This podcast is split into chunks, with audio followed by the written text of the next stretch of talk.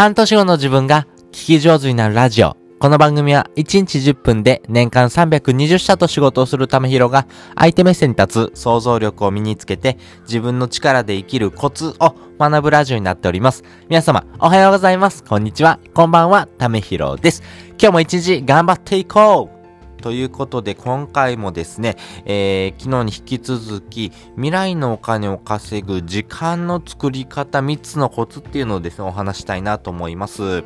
まあ、お金を作るというところ、そして未来のお金を作っていくにはどうしたらいいのっていうところなんですけども、まあ、未来のお金はですね、外部化されたですね、信用というふうにですね、言い換えることができます。この未来のお金をですね、作っていく上で、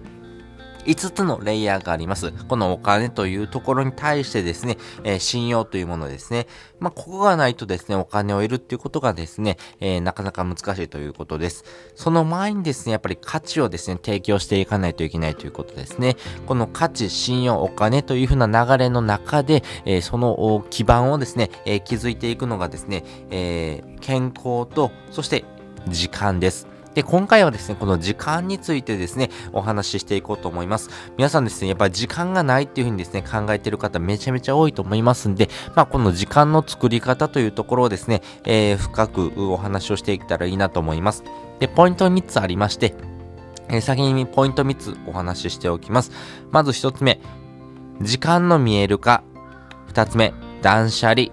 3つ目、一貫性の法則です。それぞれ解説をしていきます。まずですね、時間の見える化なんですけども、えっ、ー、と、時間はですね、えー、1日24時間というのは有限です。やっぱりこの時間をですね、どう割り当てていくのか。まあ、ここのですね、えー、分割の仕方とですね、えー、どういうふうな時間をですね、どこに当てていくのか。まあ、ここのですね、えー、まあ、すごろくみたいなところがですね、人生にとってですね、めちゃめちゃ大事になってくるんですね。なので、この隙間時間というところをですね、え、いかに作っていくのか。ここが大事なんですけども、1日24時間のうちですね、時間っていうのはどのような配分でですね、えー、実際行動しているのかっていうところをですね、自分自身もですね、認識している人が少ないのかなと思います。なので、時間の見える化っていうのをですね、まずはしてもらいたいなと思います。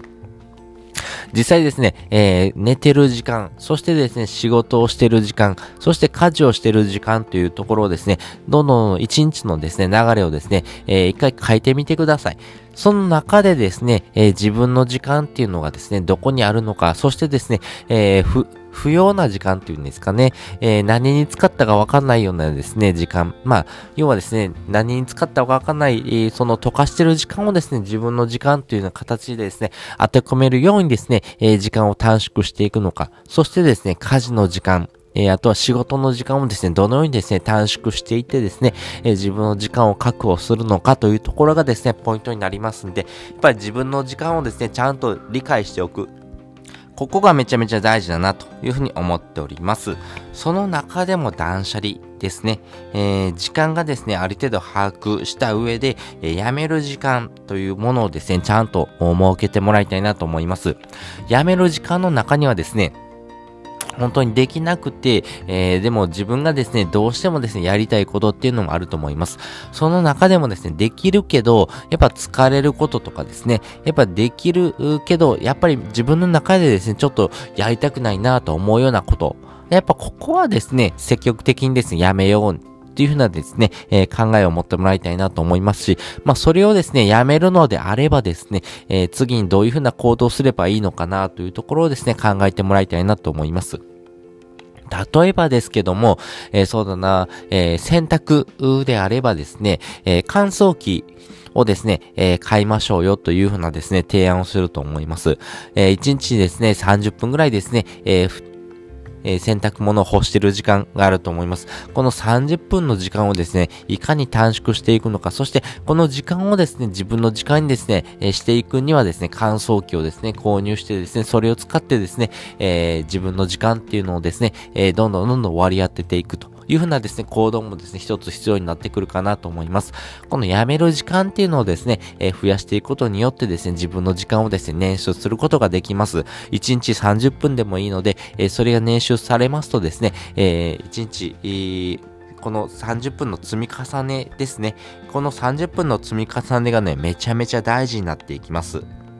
まあ、1日30分だとしてもですね、えー、31日でですね、15時間、ちょっとですね、15時間半ぐらいですね、時間を捻出することができます。この時間があればですね、あなたがですね、え時間があったらやるけど、今はやらないなっていうことをですね、ね、えー、それに当ててみるというのがですね、めちゃめちゃ大事になってくるかなと思ってますんでね、まあ、このやめる時間っていうところ、まあ、この時間をですね、えー、有効活用するというところがですね、大事になっていきますし、あとは物を捨てるとかですね、まあ、ストレスを捨てるとか、情報を捨てる、まあ、ある程度のですね、えー、ものがありすぎるのはですね、非常にですね、自分の中でですね、えー、考える力っていうのをですね、養うことにですね、つながっていきませんので、えー、定期的にですね、物を捨ててみるということによってですね、物の住所であったりとかですね、えー、考え方、えこの住所っていうのがですね、しっかりとしてきますんで、そしたら自分の中でですね、えー、考えるという行動になっていきますからね。それによってですね、お金を作り出すためにですね、どういうふうな行動したらいいのかなということをですね、しっかりとですね、考えるというところにつながっていきます。そして3つ目です。一貫性の法則なんですけども、なかなかですね、この隙間時間っていうのをですね、作ったとしてもですね、えー、なかなか作業するというところがですね、難しい人もいます。なかなかですね、自分の中で、ああ、こういうふうな作業したいなと思うけども、えー、結局ですね、えー、やらなかった。まあ楽をしてしまうっていうことをですね、えー、選択する人もですね、多いと思いますし、時間があったらやろうとかですね、えー、何かですね、理由をつけてですね、やらないっていうことをですね、選択する人も非常に多いのかなと思います。でもですね、やった方がいいのは分かってる。まあそういう風な方はですね、ぜひですね、一貫性の法則っていうのをですね、えー、試してもらいたいなと思います。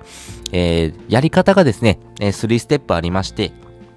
まずですね、ストップウォッチですね。ストップウォッチで5分間、えー、ストップウォッチをですね、えー、かけてみてください。もうほんと最低ですね、1分でもいいです。1分でもいいので、えー、そのですね、時間をですね、かけてみてください。そしてその時間がですね、スタートされた時点でですね、自分がやりたかったことをですね、スタートしてみましょう。例えばブログであればですね、タイトルを作るとかですね、あの、アイキャッチをですね、えー、探してみるとかですね。本当にですね、えー、一つの作業で十分です。えー、作業をですね、一つ続けていくことによってですね、一貫性の法則っていうのがありますんで、一度作業してしまうとですね、いや、これだけじゃなくて他の作業もしようかなというふうにですね、やる気っていうのがですね、生まれてきますし、やっぱりモチベーションっていうところにですね、頼らないこの仕組みでですね、解決をしていくってことにつながっていきますから、この一貫性の法則っていうのをですね、自分の生活の中に盛り込む、まあ、この仕組み化をですね、作っておくことがですね、めちゃめちゃ大事だなというふうに思っております。なかなかですね、自分の時間をですね、捻出するっていうのがですね、難しい人結構多いと思います。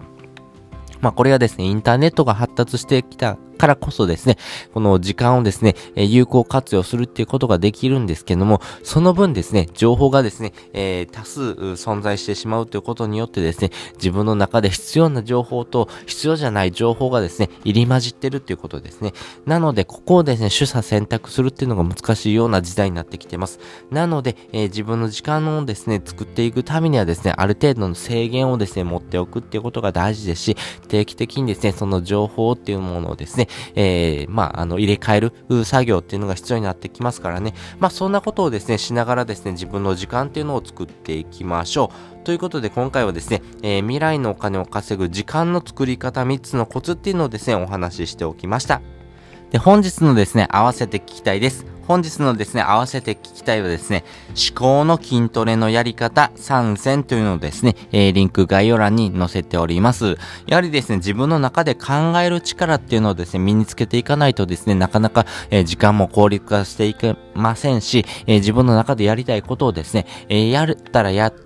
やりっぱなしということではですね、えー、なかなか成長していかないです。やっぱりですね、えー、やったことに対してですね、やっぱり自分の中でもですね、改善していく、えー、分析していくってことが大事になっていきますからね、この思考の筋トレというところをですね、え考えながらですね、より深くですね、自分のですね、行動をですね、え分析してですね、え自分の中で落とし込んでいく、ここの行動をですね、していくのが大事になっていきますから、まあ、その方法をですね、え詳しく載せておりますんで、え自分のですね、考える力をですね、えー、もっと養っていきたいな、もっとつけたいなっていう方はですね、ぜひこちらもですね、合わせて聞いてもらうとですね、深く理解ができるかなというふうに思っております。ということで本日もですね、お聴きいただきましてありがとうございました。また次回もですね、よかったら聞いてみてください。それじゃ、またね。